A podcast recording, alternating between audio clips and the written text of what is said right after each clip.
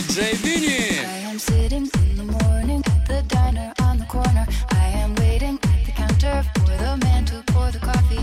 And he fills it only halfway. And before I even argue, he is looking out the window at somebody coming in.